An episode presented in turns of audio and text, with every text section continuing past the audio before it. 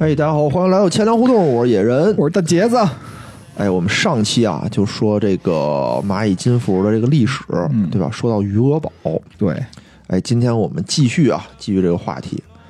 上次呢，就是说到，哎，余额宝成立了，哎，嗯解决了很多问题，非常的棒。但是啊，随着余额宝的这个，哎，咱们这期进的比较快哈，就没有观众互动，啊，对，就就就不互动了啊，咱对，们接着说啊，因为确实就是因为上期节目和本期节目的录制时间比较短，对听众还没有留言，没有留言，没有新的留言，我们就接着说了啊。哎，上期说到这个余额宝就成立了嘛，对吧？然后对这个蚂蚁金服也是属于呃意义重大。嗯，但是呢，这个余额宝成立以后啊，其实是刮起了一阵这个互联网金融的旋风，对，这个让老百姓呢也突然间有了这个理财的意识。其实是给年轻人一种理财意识吧，因为我觉得他最，因为有没有分析他用户，就是这个真正余额宝早期用户到底都是什么样的年龄层次啊？没有，呃，他应该有，但我确实没有。功课做的不到位，啊，这这节目就咱也不能做的这么细致，是不是？嗯啊，反正啊，就当时很多人，包括我在内吧，当时是都有了这个理财的意识，因为当时余额宝刚推出的时候，收益率真是挺高的，当时能到百分之六左右，我记得是，嗯，这真是不低。当时银行的理财产品也就是五五左左右吧。对对对我记得贵阳银行要上市的那会儿，它那直销的产品好像卖五五点五，是不是？对，这已经非常非常高了，嗯真的已经非常非常高了。而且银银行理财又一般都是那种半年开的那种形式，嗯，对吧？？半年开、一年开能到五点多，这一下百分之六，就是还是一个零钱产品，随时支取的，对，就已经非常非常爆干自由，干掉一切嗯啊！但是呢，这个虽然让哎让这个老百姓啊，让我们用户觉得特别好，但是让金融机构就感受到了非常潜在的这么一个威胁。对，特别大。我记得当时我不是干 IT 的嘛，嗯做这个网银，嗯我还跟那个电子银行部老总建议呢。嗯我说：“哎，咱也干一这个吧。嗯，啊，我说咱干这多好啊！嗯我想让别别让那个客户全都存活期了，全都买这个余余额，全都买余额宝。我说货币基金咱也能行啊，对啊，咱跟那个基金公司合作一把不行吗？然后电子银行部老总就非常怎么说呢？就是看着我笑了笑吧，嗯，啊，意思是说小伙子，那个图样图哪衣服？呃，对对对，就是说想法不错，但是很多事儿你自己不知道。嗯，其实电子银行部说也也做不了主，他还得跟零售部和他妈资资资管部打交道。对对对对，嗯其实后现在你想嘛，就是这种东西，余额宝它等于是吸了银行的存款啊。对本来这些钱呢，我都在银行里存着的。嗯，现在人都把钱从银行取出去，他妈好多人可能都然后去买这余额宝去。对，而且余额宝是干什么的呢？它本质是货币基金，嗯货币基金的本质是干什么的？是借给银行钱，对，对吧？货币市场基金嘛，嗯货币市场就是银行哪儿谁今年钱不够了，我就借他点儿，干这用的。相当于是我从你兜里把钱取出来放到我兜里，对我再加点钱借给你。对，那银行肯定不开心啊，对吧？当时是这个二零一三年、一四年的时候，这个中国整体的经济啊增速开始下滑，嗯就之前都是保八保八，嗯那时候开始应该是放弃这个 GDP 嗯八的这么一个增速了。随着这个下滑呢，银行的这个资产端的收益啊也就不断下降了，那会儿是不是已经开始提软着陆了？已经提了，已经开始提了。嗯对，就是我我得多印钱嘛。你想一四年那会儿，一四年那会儿正好是金融危机的金融啊，不是不是金融危机，反正是你说雷雷曼啊，跟那个啊，有有是 不是不是啊不是，反正当时这个市场上的钱就比较毛，所以银行的资产端的收益呢也是在不断的下降的。哦，一四年开始房价开始涨了，好像。早开始涨了，已经第二轮了吧？就从零八年这对，这零四年就开始涨了，因为野人房子多，他就对这个敏感一些。你可拉倒吧你！反正当时啊，我就记得是银行的资产端的收益是开始下降了，但是呢，就是与此同时吧，什么刚性兑付、嗯一些钱荒，嗯哎，所导致的这个负债端的这个支出啊，就是居高不下，就是银行一边收益降低，一边这个负债增高，就是我成本开始增高，嗯，所以这银行是吃什么的呀？银行是吃利差的嘛，对对吧？所以就银行现在收益就收窄了，相当于对。这个时候，余额宝通过这个协议投资、协议存款的方式，就等于是聚沙成塔啊，去嗯吸收这个储户零散的这个活期存款，嗯然后呢，变成这个货币市场基金，嗯再反过头来再借给银行。嗯哎，就是银行反正对这个意见颇多。当时有很多这个业内人士吧，或者这个社会上的一些舆论，就说要取缔支付宝，嗯不是不是支付宝，要取缔余额宝。就是有人说啊，说这个余额宝不仅会冲击银行，还会提高全社会的融资成本，嗯威胁国家经济安全。还有声音啊，说说余额宝就是趴在银行身上的吸血鬼。没错儿，其实你想，银行是什么呀？银行他妈不就是趴在人身上的吸血鬼吗说？银行是趴在实体经济上的吸血鬼，对呀、就是吸血鬼身上的吸血鬼，真的太可怕怕！了。嗯不能这么说啊！银行是我们的衣食父母，对我们都银行是钱粮胡同的衣衣食父母母，。这绝对的。哪天银行倒闭了啊，钱粮胡同也就没了。不不不，到时候就是我们四个人就可能专职做钱粮胡同，到时候那个听友就是我们的衣食父母。对，就你看什么时候开始跟你们要打赏了，啊，就说明我们这工作不稳了，不稳了，就大家赶紧把银行里的钱都取出来。取出来，就说明银行啊效益不好了。哎，现在我们这还行，还能撑。反正还还饿不死，房贷还还得上。对对对，所以也没有什么要要大家打赏。嗯，有人还说呢，说给给你们打赏点儿什么，你们开个打赏。我说哎呀，不必不必了，就大家多多在朋友圈啊，多在哪儿给我们宣传宣传，嗯推推广一下我们节目对就行。有时候我们这个听友在这个群里互互相打赏，然后，然后我看到听友互相打赏，有时候我就忍不住，我也想打赏一下。啊，就我们现在这主播就不仅不挣钱，还要往里搭钱。赔钱啊，对对，这就是花钱，哎，让您学习金融知识，还得对进我们群还得再薅我们一点羊毛。哎，您还不学，老学黄段子，嗯。这这对不起我们。其实当时啊，不光是这个有社会的这个舆论，嗯。呃，而且在监管部门其实也是有很多不同的声音的。哎哎。比如说啊，这个中国银行业协会在这个二月二十六号的时候，就有一个一份这个新闻吹风稿中指出，嗯在协会的一次内部讨论中啊，就有专家建议将余额宝这类网销货币市场基金按照一定性的存款进行管理。一般性。哦，按照一般性存款进行管理，缴纳存款保证金。虽然这个银行业协会并非监管部门啊，但是它也是有一定的话语权的。嗯当时在银行业流传这么一句话，就说这个银行做宝宝类产品就是找死，因为它等于是自己革自己的命嘛。对，如果不做宝宝类产品，就是等死，哎，嗯就是你的钱都得被别人吸走，叫进退维谷。真是进退维谷。但其实不同的银行真的是做出了不同的选择。嗯最开始一些股份制银行，我记得是跟进的是最快的，对，嗯，他们就是主动的去推出这类产品，就等于也是占据了非常大的市场份额。这东西就是谁先做谁先得。对对对，没错儿。但是后来你会发现，现在其实所有银行，所有所有银行，你到什么农村镇银行嗯都会有自己的宝宝类产品。对，因为这种宝宝类产品，其实说白了，银行最核心的这种零售的客户是谁？我觉得还是他工资代发户对对，啊、因为这工资代发户一般抢不走的话，他还是自己盘子里的肉。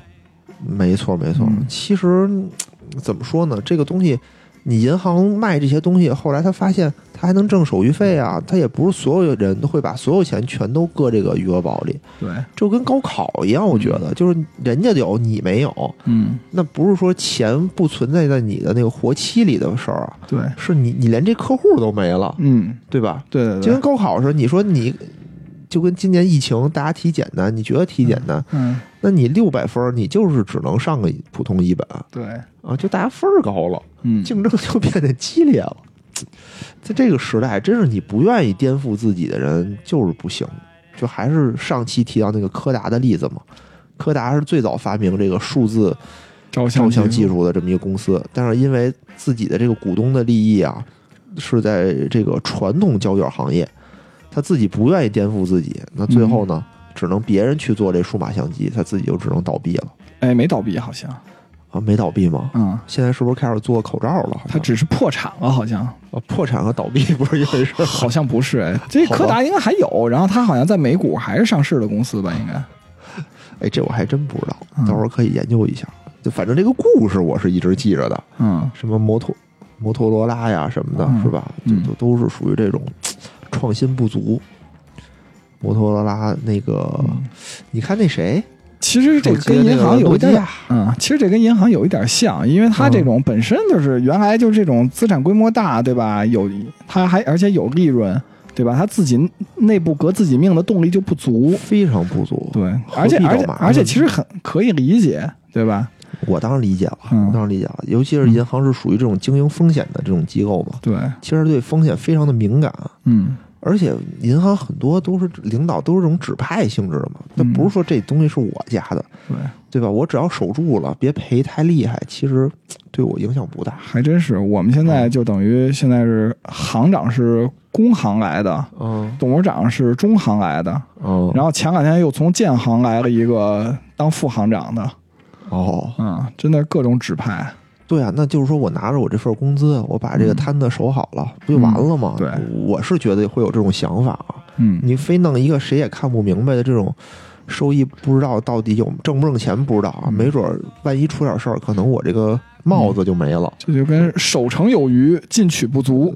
对对对，那你说这种蚂蚁什么的不一样啊？嗯就这些东西，就是我上来就是冲冲冲，是吧？他们对我我自己的买卖，对吧？嗯我不进则退，对对对我今天只有第一和第二，没有第三，在这个行业里头。没错。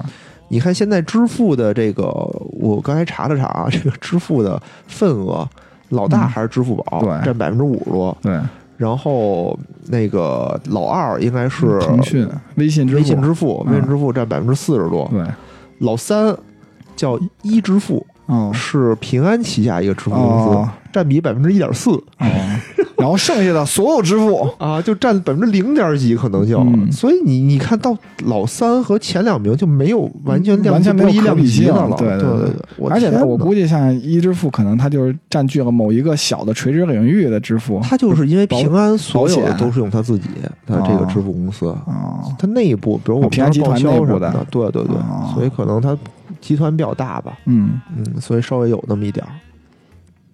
其他就更不值一提了，简直是。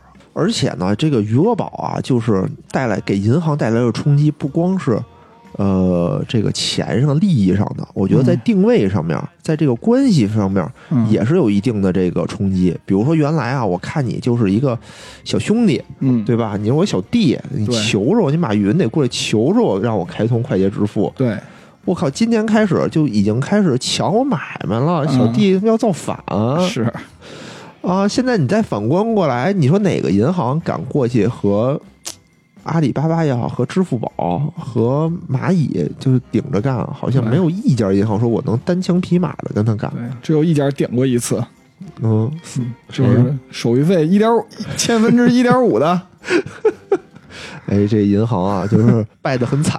败得很惨。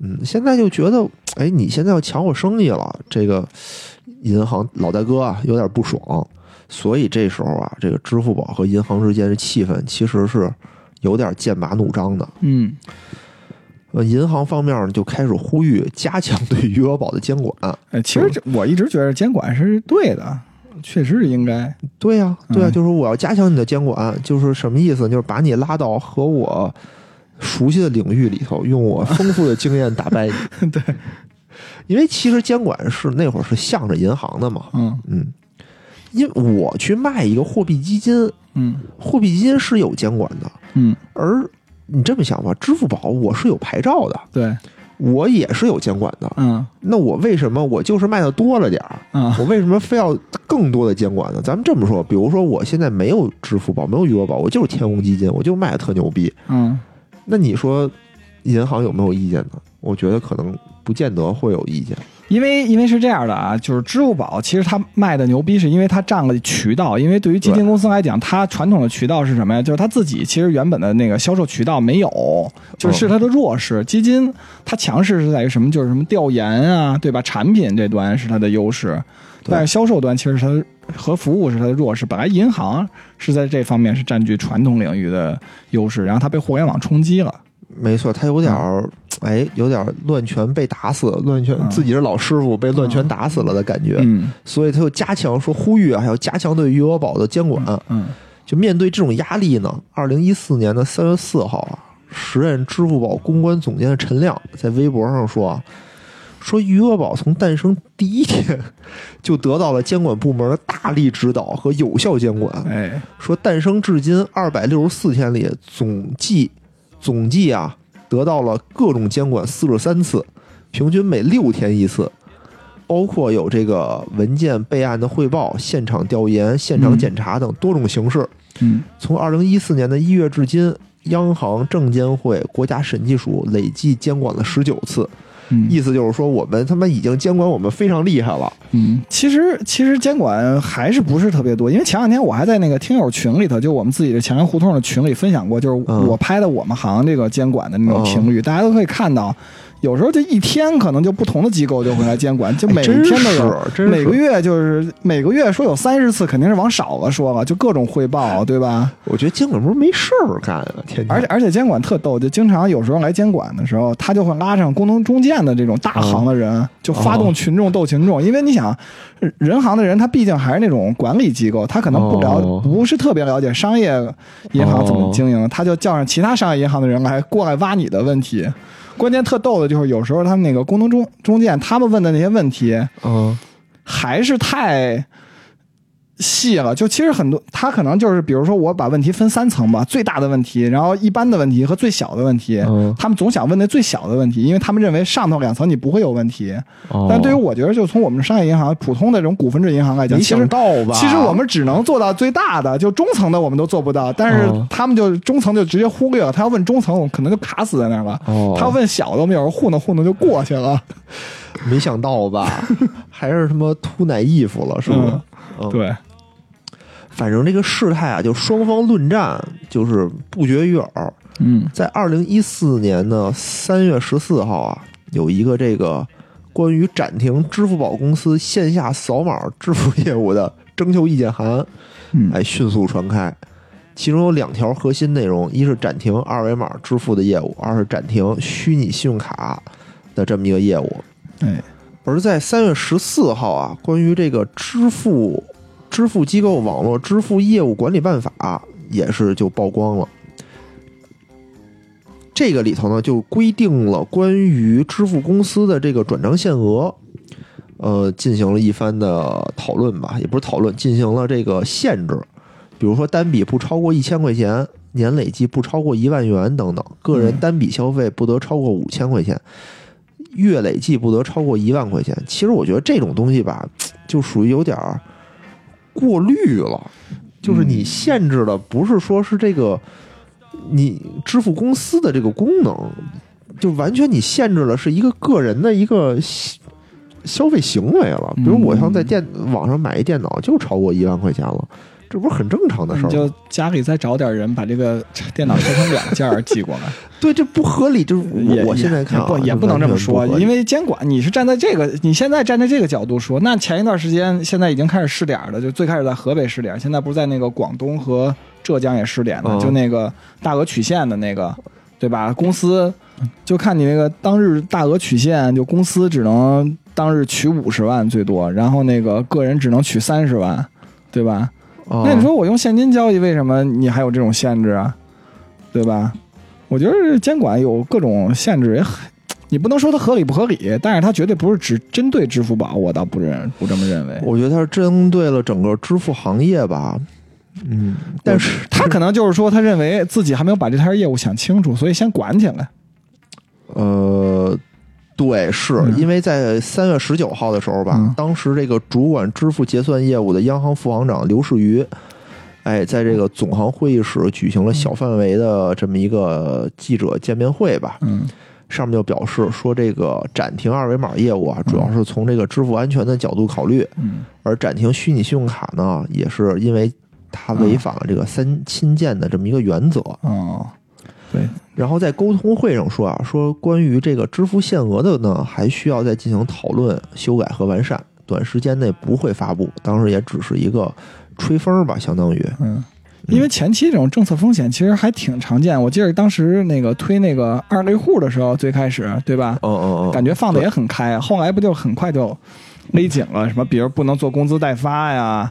是吧？什么什么什么也有限额吧？这你更了解。因为二类户最开始是没监管，对对对是后来才有的监管。嗯但是有了监管，一监管就死，就死了，就就直销银行其实死死了跟这个有很大的关系，就。死在这个嗯，限额上了。我觉得是嗯而且当时就是二类户刚一推出来，三零二号文吧是。三零二。操！当时就我当时也在做业务线嘛，就我们的感觉就撸起袖子准备大干一场，哦然后有好多业务场景就开始就已经开始构思了，哦，然后呃，然后再一下这个，就感觉我操，确实完蛋了，做不了了。哎，说实话啊，嗯就是这个支付限额的管理，如果真出来，中国这个在线支付行业真是绝对发展不到今天绝对发展不到。对，就你所有大额的，你都嗯没法弄了嘛，相当于是。嗯这个就好像大家说叫什么，不管就乱，一管就死。啊，对，真是，我觉得稍微乱一点也比死了强。真是，你二类户不就死了吗？相当于，嗯哎，真是一声叹息。反正面对这个余额宝的冲击啊，四大行业抱团自救。嗯哎，他们就是一块儿调低了这个支付宝快捷支付的单笔限额和日累计限额，就甭管有没有监管吧，我们自己嗯先给它限制上。哎，这个东西就相当于是掐住了第三方支付的这个咽喉啊！嗯，马云终于有点坐不住了。掐住了马云的前列腺。三月二十三号啊，同年三月二十三号，马云公开发文质疑，说不知道谁给了银行权利，可以伤害储户支配自己资金的权利，更不知道谁来监管四大国手联合封杀的合法性。有国际友人说举世未闻，匪夷所思，也不知道这是谁。嗯，哎，其实这个四大行从管理层来讲，真的是中国金融业的黄埔军校，感觉就是其实就是上层领导基本上都是从这四大行出来的哈。嗯嗯，嗯，从小行好像想熬出来还挺难的。是，反正啊，双方进行了几轮混几轮论战，对吧？有人说说这个支付宝嗯长期处于违法的状态，银行为此承担了这个风险。然后，支付宝呢也予以反击，说双方都是有效的进行了这个客户身份的验证，并没有什么并没有什么问题。但是吧，虽然双方骂归骂，啊，但是双方的合作就从来没有停过。嗯。就跟现在我觉得跟现在中美关系一样，嗯。虽然大家还互相有一些摩擦，嗯。但是也没说我就断了，我就嗯。就是四大行也没说，哎，咱这业务就不干了，我就停了，嗯。谁也没敢这么干。我觉得啊，就是随着这一轮摩擦，就是余额宝、支付宝吧，就走的就更加的成熟了，嗯就相当于他知道他能。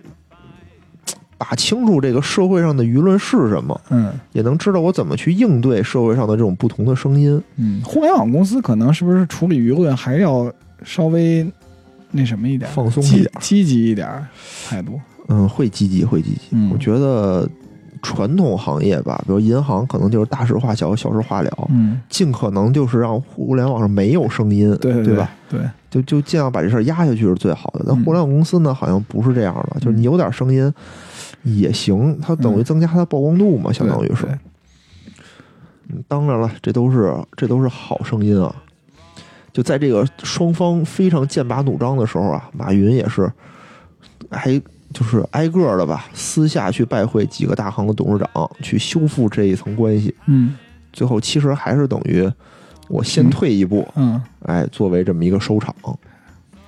行，刚才说的是这个支付宝，呃是这余额宝啊，是余额宝的一些一些小八卦，相当于是。刚才我们之前呢上期节目啊和这个一个小收尾小尾巴说的，其实都是支付宝的一个呃，就是快速成长的经历吧，嗯。就是他他的一些非常关键的几个点，关键点。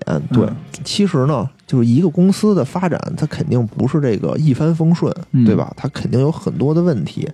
比如说我们上上期节目里提到的，就是嗯微信对这个支付宝的这个叫做什么釜底抽薪，嗯。对吧？诺曼底登陆嗯，就是用这个微信红包和这个春节的摇一摇红包，嗯，等于干半年时间干了这个支付宝八年才干成的事儿，对吧？就是对，让用户绑卡，收割这个用户的信息。哎，其实啊，整个在这发展历程当中，还有一件非常非常重要的事儿，嗯。也算是马云的一个身上的一个污点吧，嗯。也是这个蚂蚁金服之所以成为蚂蚁金服的一个标志性的事件，哎就叫做这个支付宝 VIE 事件。哎，什么是 VIE 呢？哎，这是什么意思？就是说，之前在这个事件之前，支付宝和淘宝都是一家公司的，都哦是属于阿里巴巴旗下的这个公司。哦，马云的左右手都在阿里巴巴。哎，只有一只手，一只啊麒麟臂，原来是。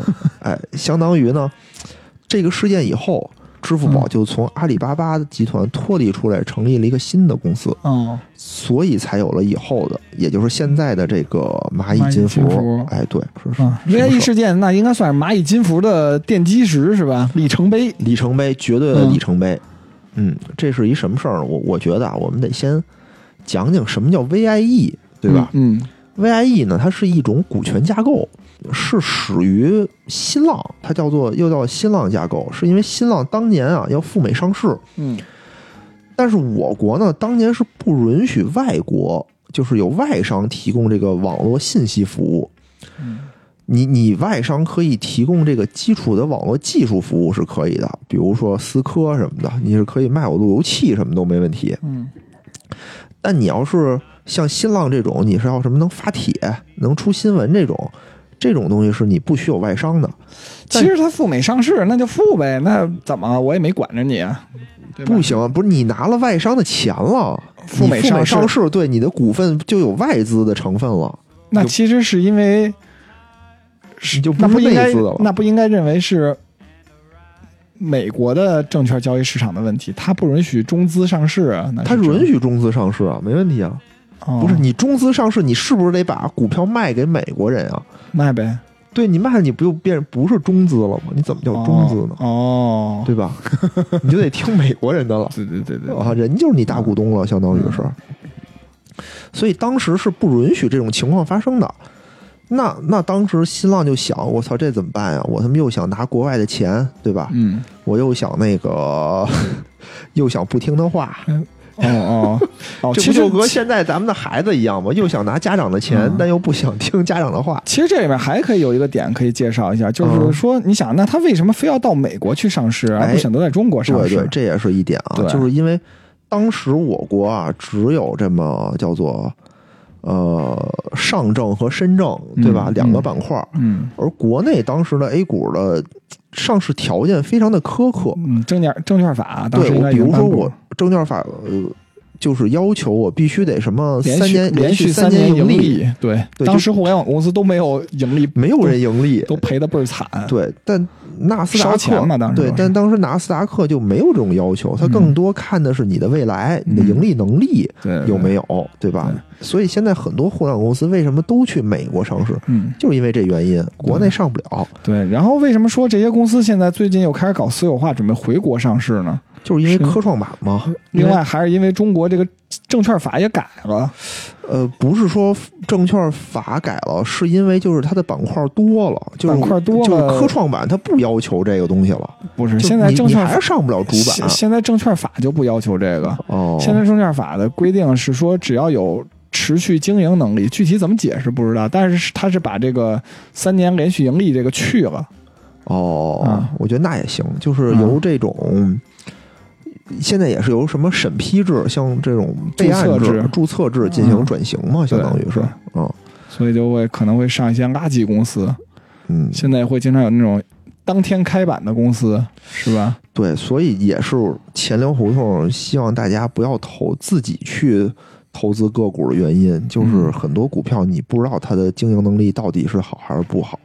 毕竟像这种蚂蚁金服这种，就是我闭着眼睛都知道它肯定挣钱的公司以外啊，嗯，还有大量这种注册制的这种公司，我们不知道它是干什么的。对，就这个股市吧，这风险这雷吧，感觉比 P to P 丝毫不少。呃，不少不少，一点都不少。所以所以嗯这东西很麻烦。很麻烦，所以是怎么才能？你要想投资这种呃，证券市场我建议还是买公募基金，就是嗯公募基金里还是有专业人士来帮你去打理这些事儿的。虽然股价低吧，可能它股价会往下降，但是公司的盈利能力什么的应该都是问题不大的。嗯行，我们接着说回来啊，嗯就是说新浪这种想拿国外钱又不想听国外话的这种情况怎么办呢？哎，我们就想了一种方法，想了一种新的股权架构，这种架构就叫 VIE 架构，它就是利用协议而不是利用股权来控制公公司。哎，这种模式的好处呢，就是中美两个国家对这种的做法都是认可的。我国呢，采取一种叫做睁一只眼闭一只眼的方法，嗯，就是监管假装看不见，对，你也别问我，对吧？你不问我，我就默认你行。嗯美国呢规定是，如果是百分之百控股的境外子公司是可以合并报表的，哎哎，就是这种东西。那这个协议包括什么呢？包括什么贷款协议、股权质押协议、什么运营控制协议、技术转让协议、特许使用协议、投票权协议等等等等这些协议。嗯来进行约束。我们简单介绍一下啊，这个 VIE 架构啊，最简单是有四个公司，嗯就是呃，比如说新浪吧，它需要有四个公司。第一个公司就是在国内，在中国大陆境内啊，真正你干活、真正产生效益的这个公司，实体，实体对，比如说淘宝，比如说新浪，就这些我真正是干活这些公司，对，这是第一家公司，境内干活公司。第二家呢，就是我需要有一个在美国上市的公司，嗯。就是这个美国这么一个壳公司。这种公司一般是会在什么开曼群岛、嗯，维京维群岛维京，群岛，对对对，在这种地儿进行成立一个壳公司。嗯所有股东的钱，所有股东的资本，全都在在这个壳打到这个壳公司里头去。等于是说，就是如果我在国内这个实体公司，就像强阳胡同吧，嗯，比如说野人有百分之四十九的股份，我的股份也是在那个，我有百分之二十一的股份，嗯，然后大哲和吴聊今天没来，给他们百分之一的股份，剩下的给听友。今儿这事儿就这么定了，是对吧？，然后那个，如果我们在那个开曼群岛成立一个公司，其实我们自己投的这个钱，就这股股权也按这个比例分成，跟国内应该比较接近，至少是是吧？呃，就国就国内没有的，就所有股份，咱们所有的股份全都拿在开曼群岛那儿去分，就是境内这个东西的股份都是，但是我先讲完吧，我先讲完，可能你就明白了，好吧？就是我们所有投资人的钱，嗯全在开曼群岛的那个公司里头。就刚才我们说到，有一个是上市的公司嘛，嗯对吧？嗯有一个境内的干活的公司，对吧？嗯但这两个公司是分裂的，所以我们还需要成立两家通道公司，一家在香港，一家在大陆。就是说我美国就是开曼群岛的那家公司，我百分之百控股香港的这个通道公司，香港通道公司我百分之百控股我这个大陆的通道公司，嗯。我大陆的这个通道公司呢，我再签一个一系列的协议，和我国内这个干活公司进行这么一个绑定的关系。从上市那些公司筹集来的那些钱，嗯。通过这两家通道公司，哎，给到我的真正国内干活这个公司。嗯而我干活的公司呢，会把我的利润，会把我生成的钱，再去通过这些通道再给回到我的这个壳公司。嗯相当于是这么着的一个呃一个办法吧。具体的情况可能要比这个复杂的多啊。我们刚才举的这个例子，就是四个公司这个例子，是一个非常非常简单、最最简单的一个例子。键节点，关键节点对，因为它中间还会有 N 多个这种嵌套啊，这种壳公司来回嵌套的这么一种情况。嗯我们再重复一遍啊，就是开曼群岛的这个用来上市的壳公司，嗯百分之百控股香港的通道公司。嗯香港的通道公司百分之百控制股权，百分之百控制这个大陆的通道公司，而这个大陆通道公司它其实是一个外资企业，港资应该算是是吧？呃，对，它其实是一个外资，因为香港那个公司它百分之百是由这个嗯境外的那个开曼群岛那个公司控股嘛，嗯啊。然后最核心的大陆的这个干活公司和大陆的这个通道公司是用协议进行绑定的，嗯进行利益输送、进行技术输送等等等等。嗯那二零零九年以前啊，支付宝和大陆通道公司，因为阿里巴巴也有也是这么一套一一套架构。它大陆也有一个通道公司，嗯、就我们就叫做阿里巴巴国际吧。支付宝在二零零九年以前，支付宝和这个大陆通道公司都是海外壳公司百分之百控股的公司。最开始，支付宝就是这么一个外资企企业，它和这个海外壳公司是并行的关系，嗯都是它百分之百控股。但从二零零九年的六月开始，有一个公司叫做浙江阿里巴巴电子商务有限公司，我们就叫它阿里巴巴浙江，阿里浙江吧。嗯一点六七亿元收购了支付宝百分之七十的股权。嗯二零一零年的八月呢，这个阿里浙江又以一点六五亿元收购了剩下的百分之三十的股权。嗯这个时候，支付宝的全资控股股东啊，就从这个就从这个境外的这个海外壳公司，变成了阿里浙江的子子公司。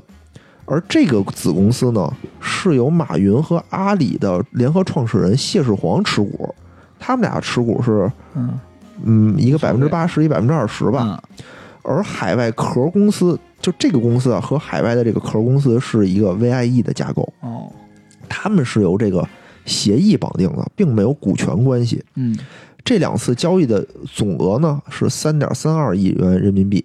大家注意啊，注意这一点。这个时候，浙江阿里巴巴和海外壳公司都是属于阿里巴巴集团控制的公司，只不过呢，这个浙江阿里巴巴是阿里巴巴集团的协议控制公司。二零一零年底的时候啊，这个监管部门啊，央行就说了，说我呃不能看着你们三方支付这么胡来了，嗯 我得推出一个这个支付牌照，这得是有牌照的才行，嗯才能开始弄。但是呢，这个牌照的时候呢，大家得是内资的。嗯如果是外资的呢，我们需要特事特批，嗯需要在上报国务院进行批准。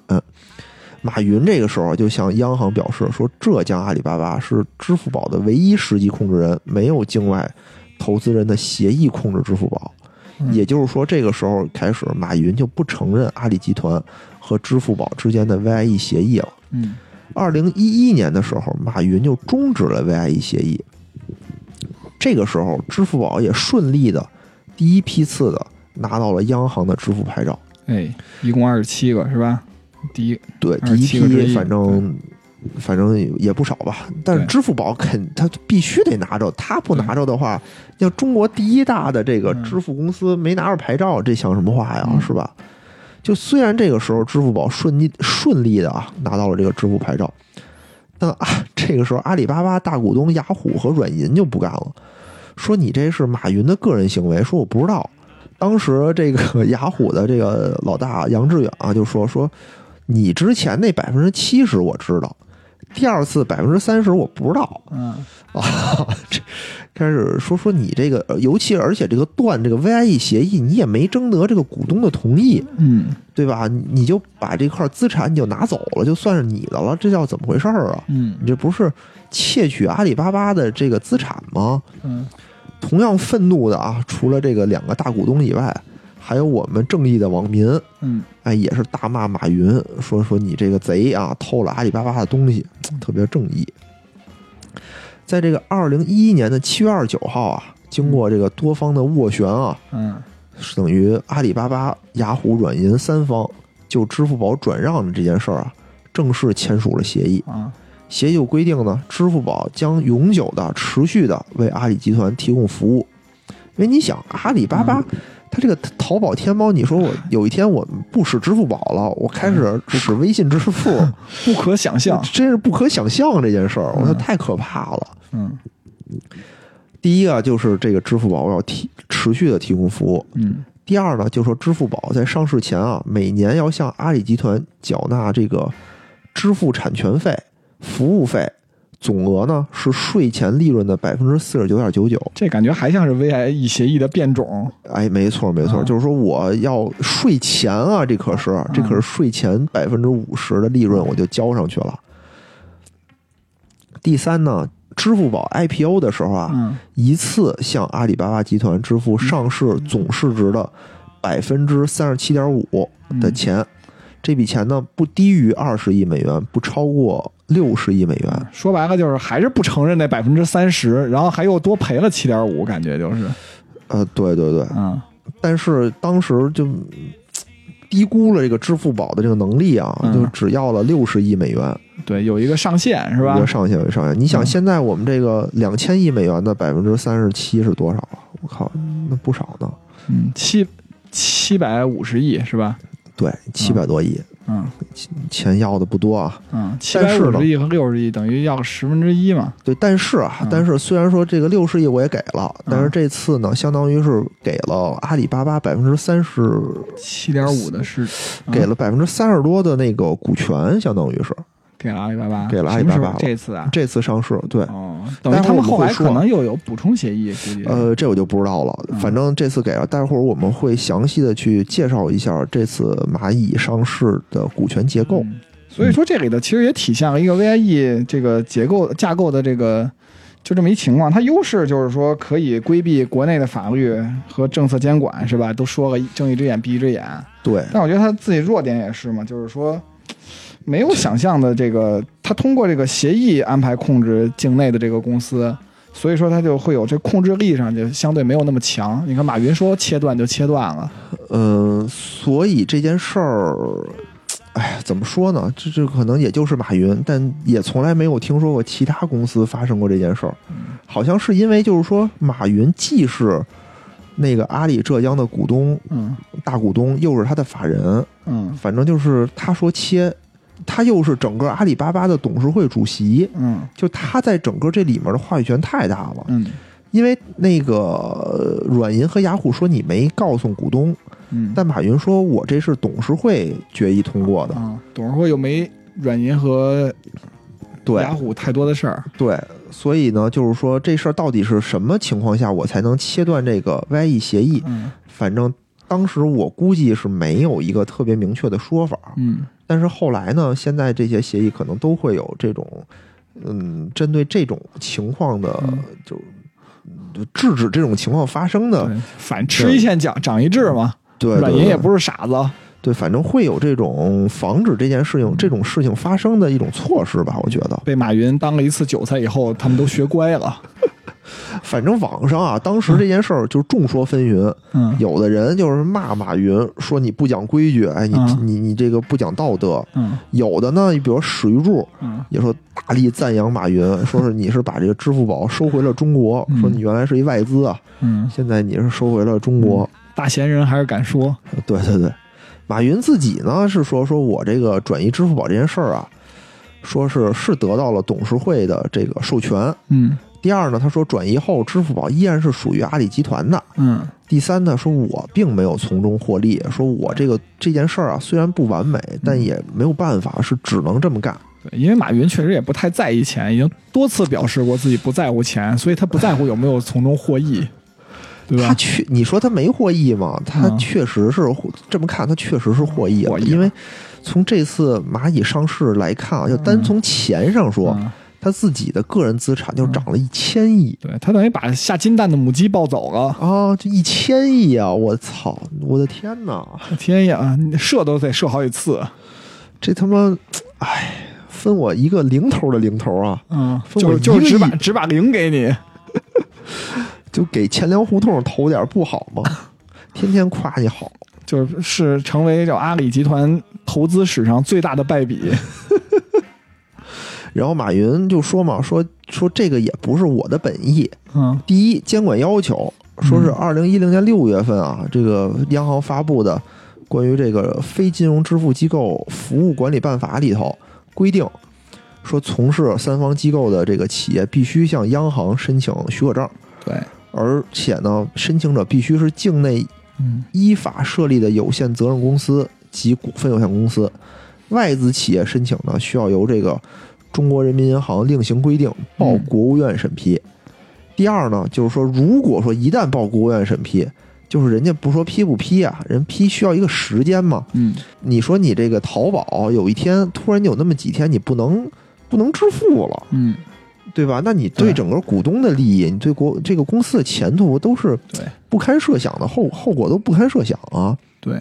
嗯，对于淘宝用户这种女性用户也是一个致命的打击，不堪设想后果。所以其实他又说说这我也没办法，我也是按国家要求这么干的。对，哎，可是你看现在吧，我们就做一个我啊个人啊，嗯做一个无端的猜测啊，其实阿里巴巴它是一家外资的公司，嗯对吧？它的大头其实都是软银和雅虎的，嗯，而最大的一个跟你说电商公司，你是一个外资的，其实问题不大。对对你不是卖点东西吗？你卖衣服少多卖一件少卖一件，你是外资就是外资户。啊，对，用户信息，那那 TT 干什么事儿了呀？为什么天天特朗普那么整他呀？对吧？那他妈不就放个视频吗？是是是，其实也是。那你说嗯支付就完全不一样了，对它是一家金融公司，对，它就更就是更敏敏感一敏感些一些。对对对对，嗯那那无端猜测啊，我我觉得，呃，马云这么干是有必要的，真的是有必要的。嗯从长远角度上讲吧，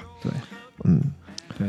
他他从从短期来讲是有必要。现在你看，现在金融市场都开放了，是吧？清算牌照都开始给外资发了，那对吧？慢慢慢慢来吧嗯。但是但是你的压力下刚刚进来的一个新的支付公司和这种全中国最大份额的公司没错儿，地位还是不一样的。对对对，所以你说是不是马云就自己想这么干，也未可知，嗯，对吧？也不知道。反正整个整个事件看下来啊，雅虎软银的意思就是说，监管要求是可以通过 VIE 架构满足的。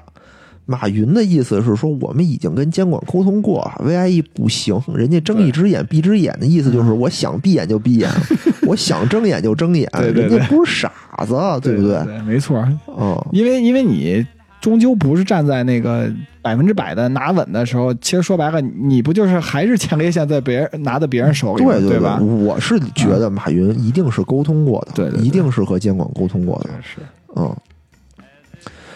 啊、所以这个牌照下来啊，虽然我们看 VIE 原来的 VIE 断了，但是双方又签订了一个这个补充的协议。嗯。其实补充的协议里呢，也就只是一些利益的输送了，嗯，加上这次招股书里写的，我其实其实阿里巴巴在这里头并没有吃亏，可以这么说，对吧？我的钱还是我的钱，对，只不是百分之百是我的了。对，我觉得马云做的一件事，无非是说我把支付宝的控制权从阿里巴巴里剥离出来，就是钱的事儿啊，咱谁也别吃亏。嗯但是控制这件事儿呢，还是内资国内内资来干这件事儿比较好，对吧？我我是这么理解的啊。对对，哎，所以支付宝作为这个蚂蚁金服最重要的业务啊，今年这马上就上市了，估值也两千多亿美元吧。对，啊，和这个工商银行基本平起平坐。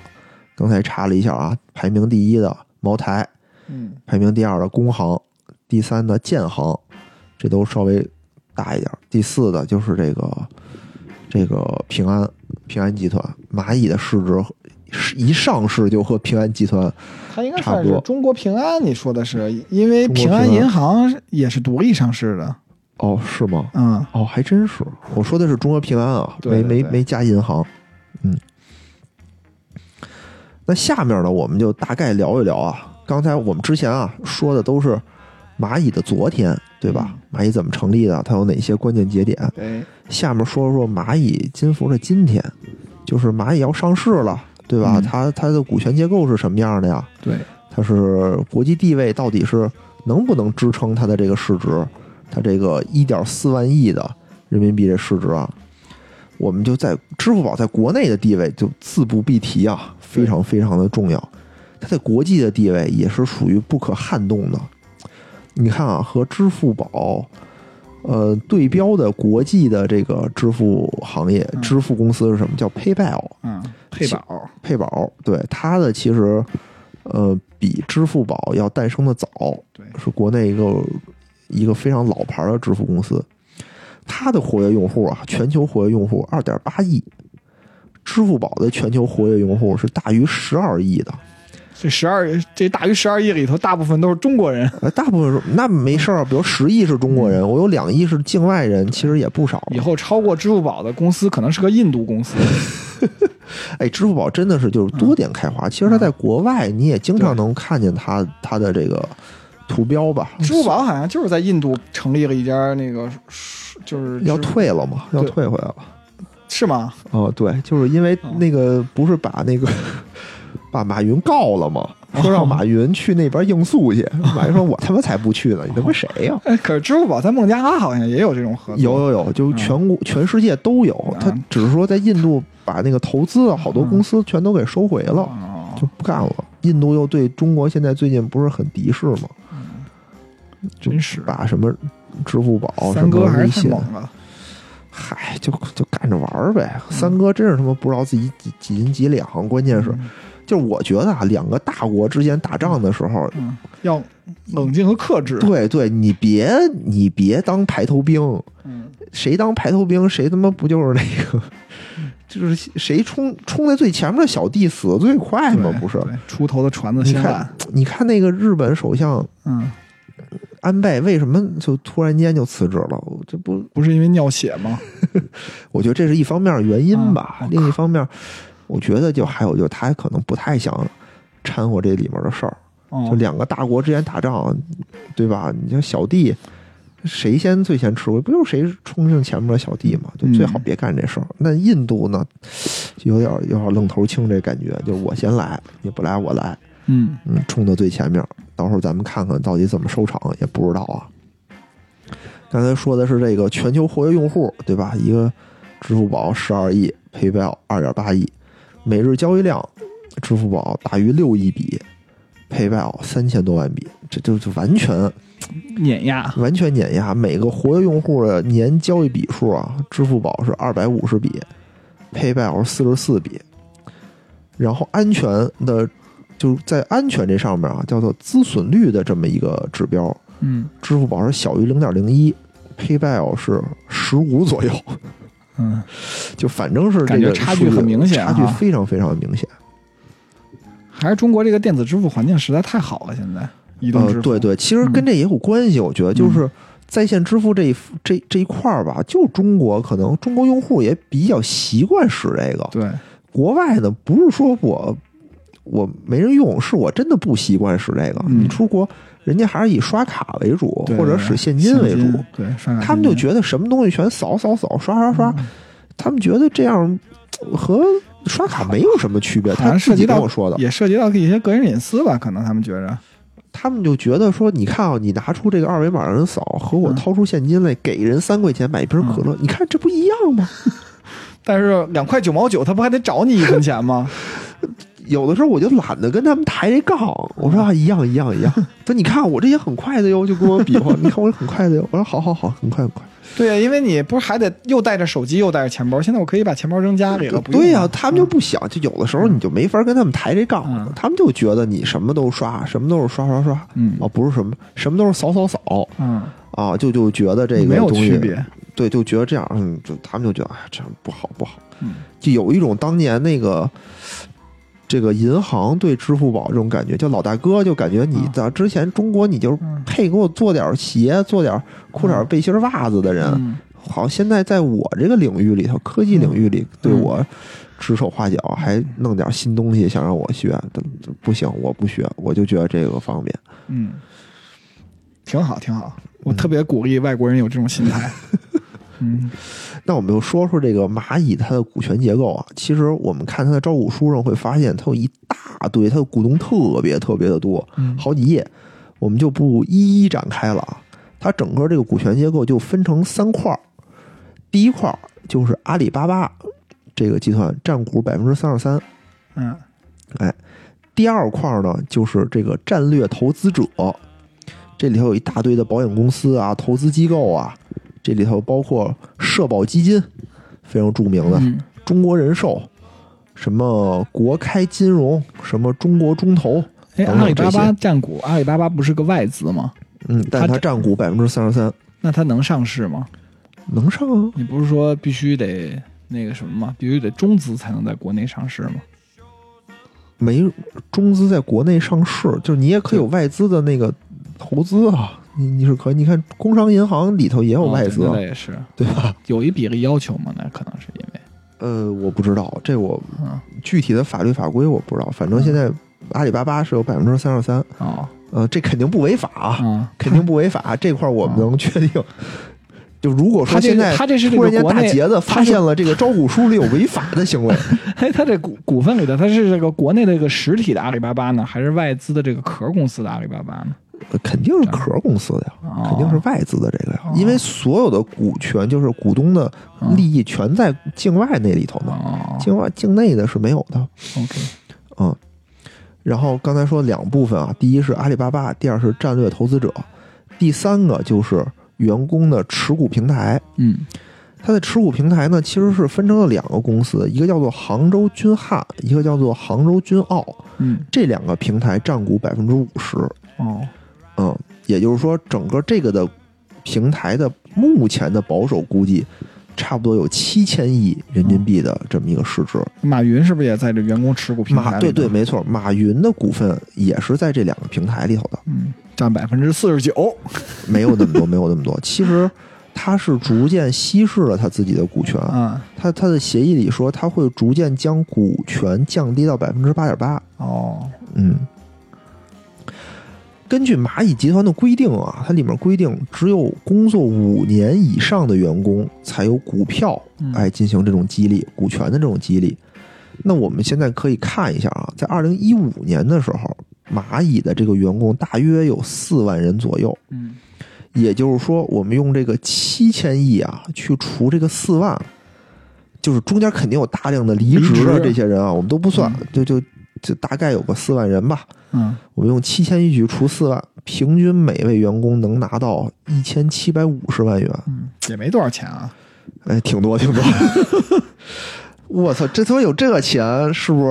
嗯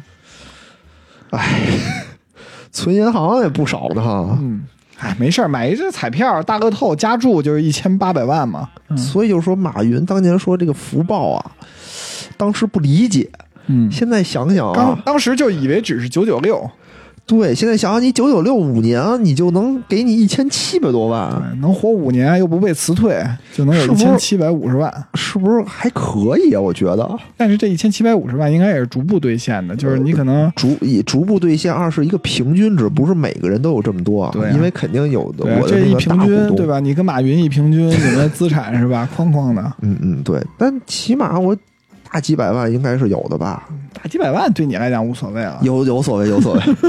其实按他这说的五年，其实挺苛刻的。你想，我已经换过，我我工作过四家公司，最长的一家就四年半，是啊都，没到五年。是啊，我操！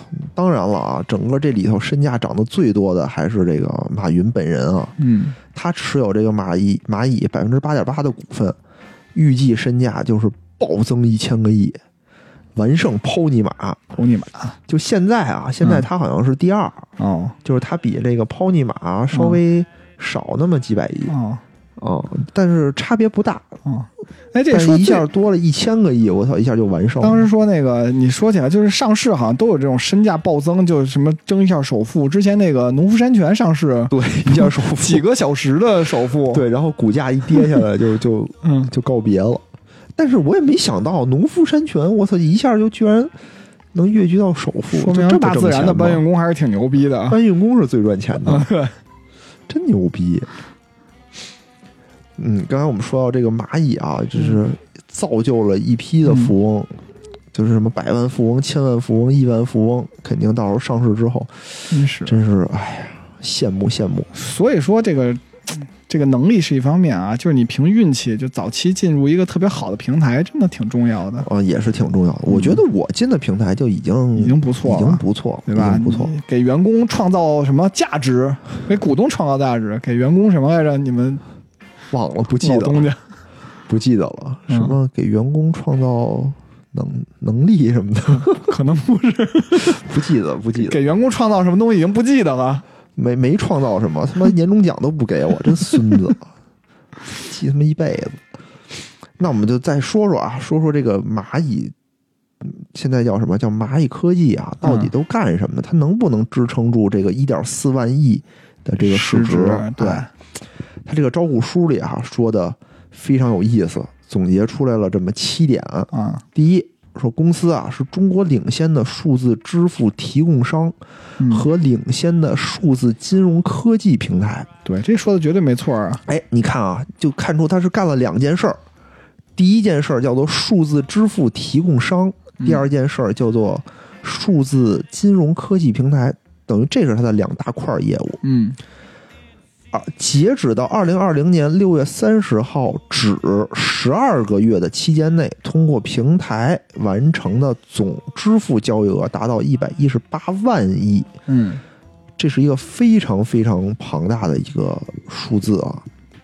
对，因为之前也就说了嘛，它在这个支付领域整体占的份额也很高嘛。非常高。嗯然后呢，还是截止到这个六月三十号止十二个月的期间内，通过公司平台完成的国际总支付交易额达到了六千二百一十九亿。就是说，我们不仅是在国内完成这种支付交易，我们其实在国际的支付里领域里头也有一定的份额，六千多亿。哎，也它这种支付靠什么呀？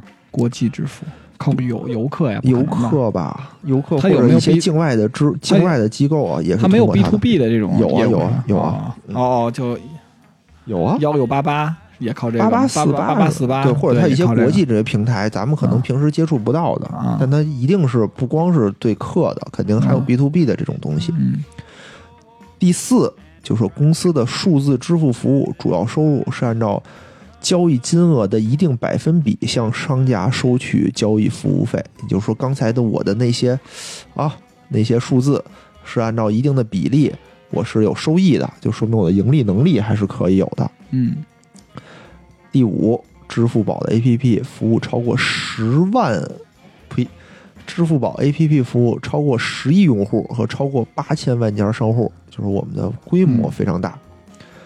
第六，基于广泛的用户覆盖，公司向金融机构合作伙伴提供金融数字金融技术支持、客户触达及风险管理方案，助力其提供消费信贷、小微经营者信贷、理财及保险业务。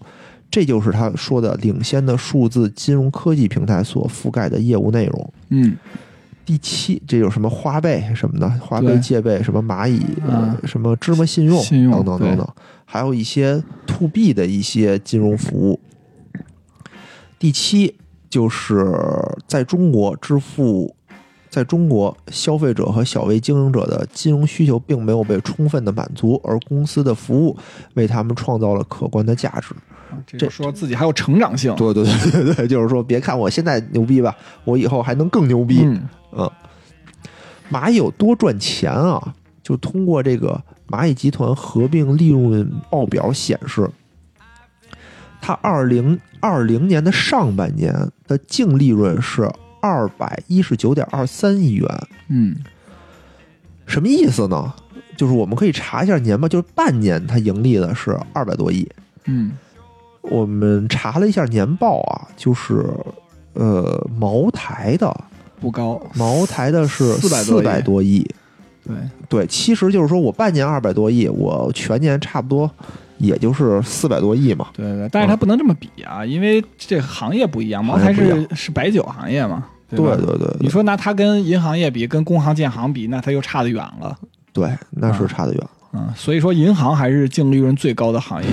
对，银行的估值低呀、对，就是银行估值，银行我记得工商银行是三千亿吧，三千亿的那个净利润，对，嗯。现现在都是几个 BP 的，五四点多好像都对，嗯不多。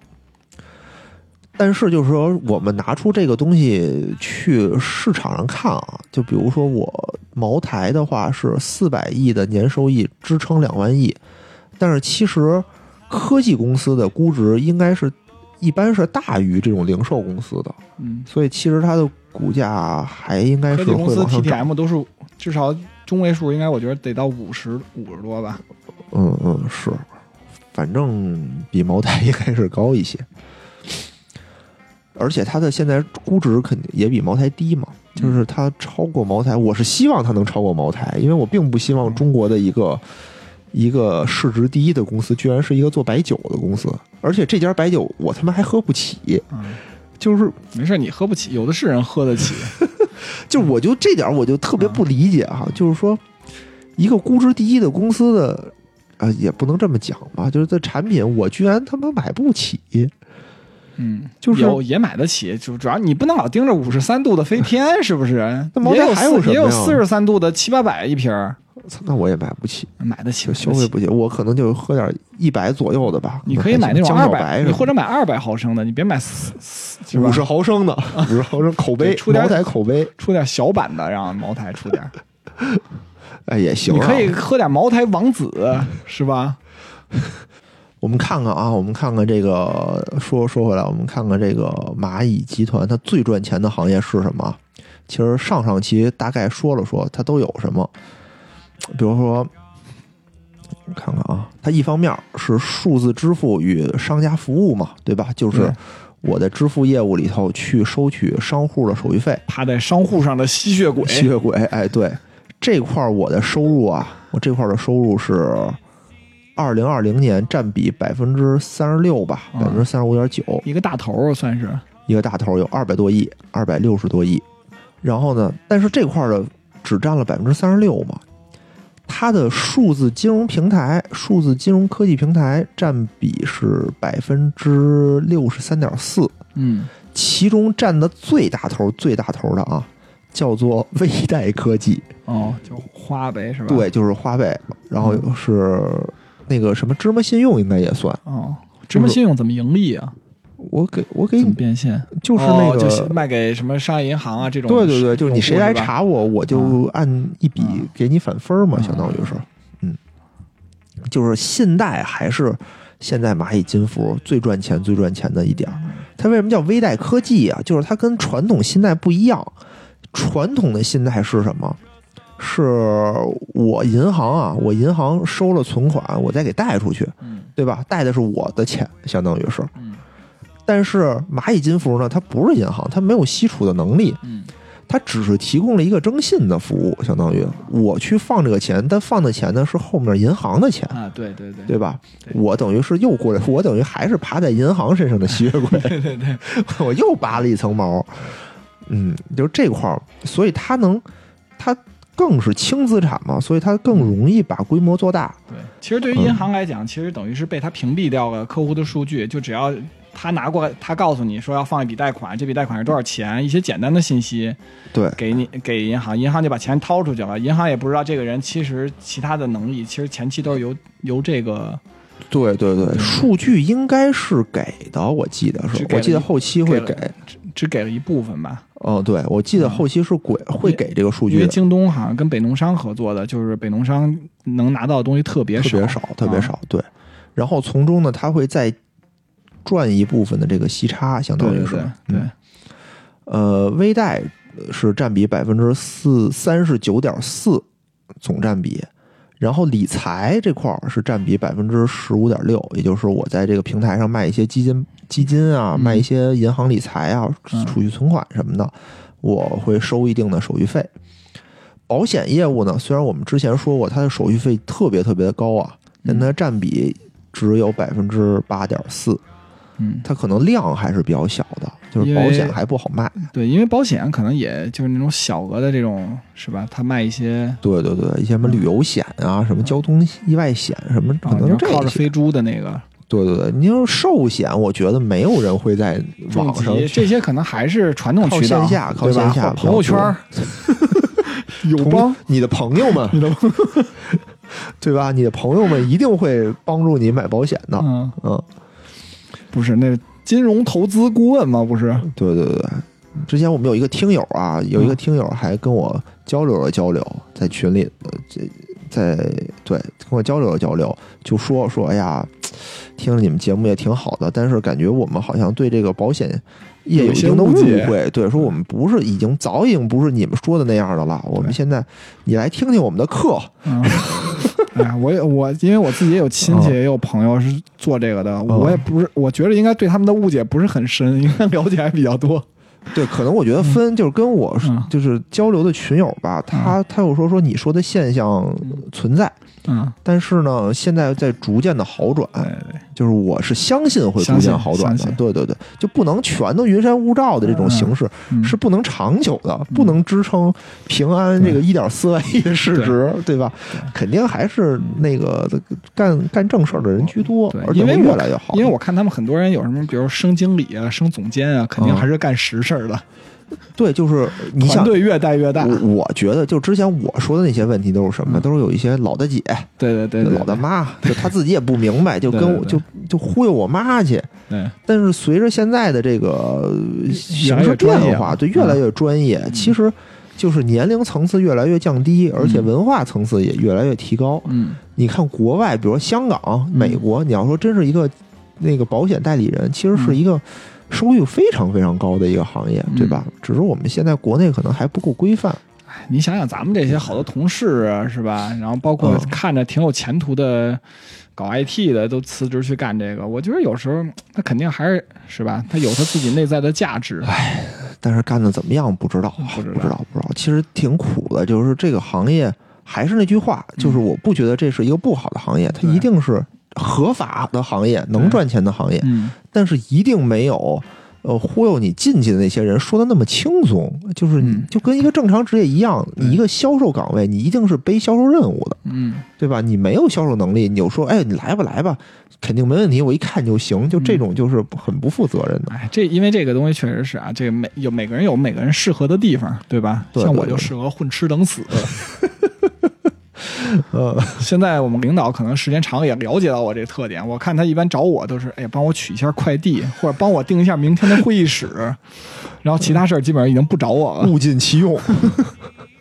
对，嗯，刚才我们说到啊，就是说到这个蚂蚁金服由这个单纯的支付收取这个商家手续费这个比例啊，逐渐在降低，嗯，对吧？由单由这个百分之三十六，呃，之前有百分之百已经降低到现在百分之三十六了。哎，它大部分呢还是靠这个信贷啊，靠卖理财、卖保险等等、嗯这些东西呢，占了百分之三十六点百分之六十三点四。嗯还有百分之非常小的一头，百分之零点八呢，它写的是什么创新业务及其他，嗯这些是什么他也没写，我也不知道啊，就无所谓了吧。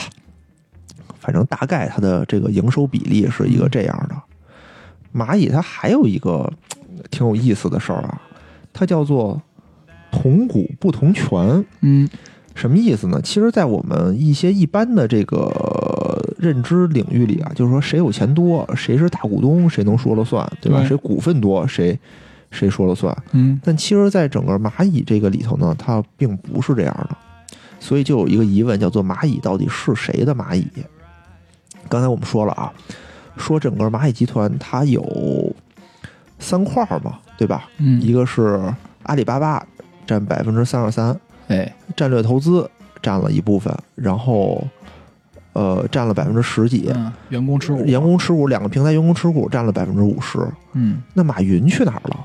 对，马云自己占股只有百分之八点八嘛，他的话语权到底多不多？其实他的话语权是非常非常的大的。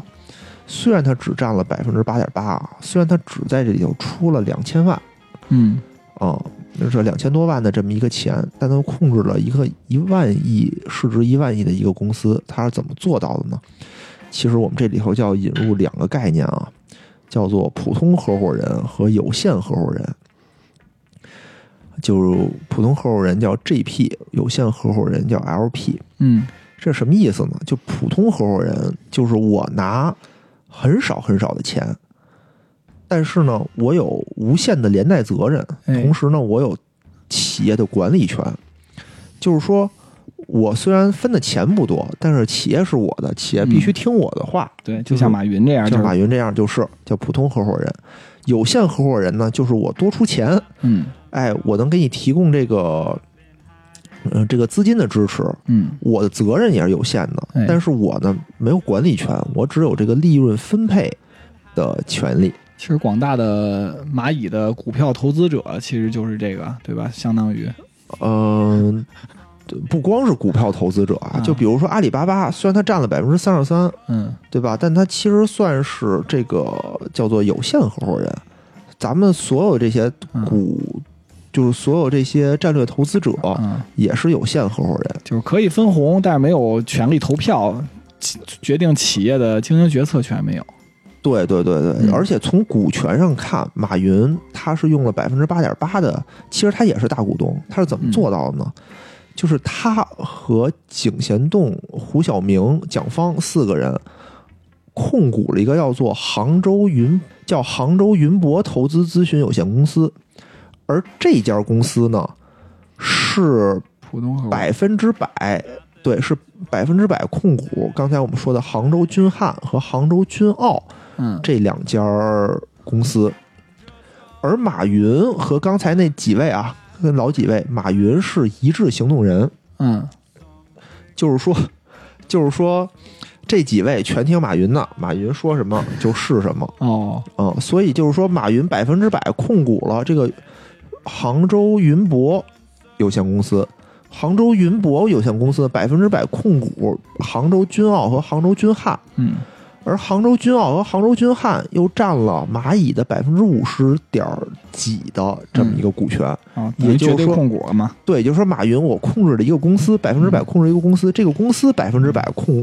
不是百分之百啊，就是是这个蚂蚁金服的大股东，嗯，所以他间接的也就是这个蚂蚁金服的一个大股东了。对，因为所谓一致行动人，就是把自己投票权其实都给马云了嘛，都给马云了。嗯对对对对对，其实是这样的。啊、行吧，我觉得咱们这两期嗯，超级超级硬的节目，嗯也不知道大家听的听得怎么样啊。反正我说的还挺爽的。对我看出来了，野人野人特别爽。